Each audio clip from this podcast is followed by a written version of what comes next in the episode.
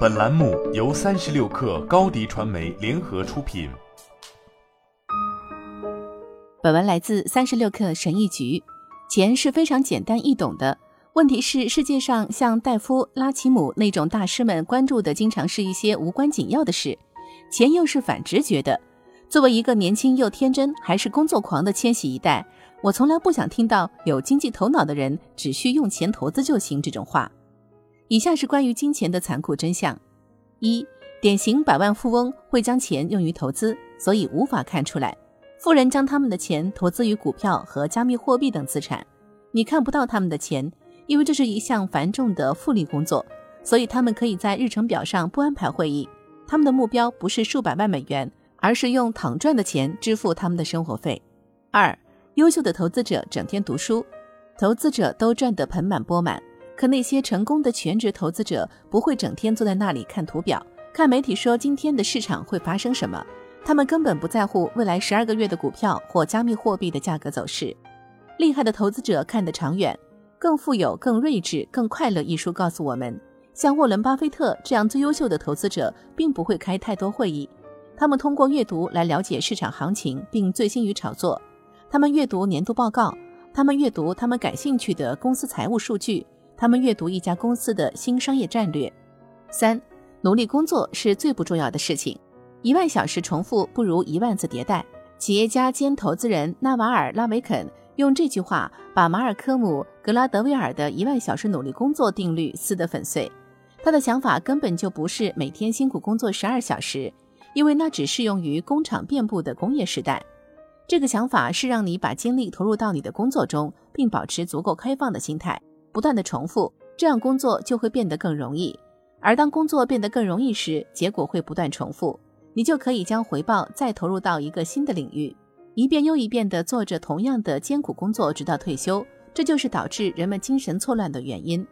而当你注意到细微的差别，并对其不断进行实验时，工作也会变得容易。问题让实验产生。而实验让你更新迭代，迭代会带来更好的结果，让你赚更多的钱，这样你最终可以减少自己的工作量。四，成功不是最终状态，而是拥有追求你最享受的磨练的自由。朱利安·夏皮罗在推特上说了这句话，这告诉我，财务自由的概念本就没有一个统一的定义。我们总是被教导着相信有一个最终的状态，我们只要努力工作，直到达到这个状态就好。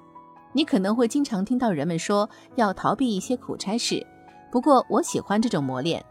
当我创造了一些我引以为豪的东西后，我享受在一天结束时的那种感觉，这样我就可以放松下来，在沙发上看一场电影来奖励自己。没有磨练会使我们崩溃。问问那些以数百万美元卖出创业公司的人吧，他们会告诉你，没有磨练的生活几乎不值得活下去。找到你喜欢的工作。然后在你的余生中做它，不管它能为你赚多少钱。当你身处养老院回首往事时，你会为这份曾经的磨练感到自豪。五，越冷静越赚钱。在财务问题上，冷静是一种超能力。我们的很多精力都被愤怒和焦虑浪费了，他们破坏了我们的好工作，使我们疯狂的想法将创造力覆盖。焦虑使你钻牛角尖，而赚钱机会却在门外。六。在你有精力的时候赚钱，而不是在你垂垂老矣无法享受的时候。我只想在我精力最旺盛的时候享受生活，也就是现在。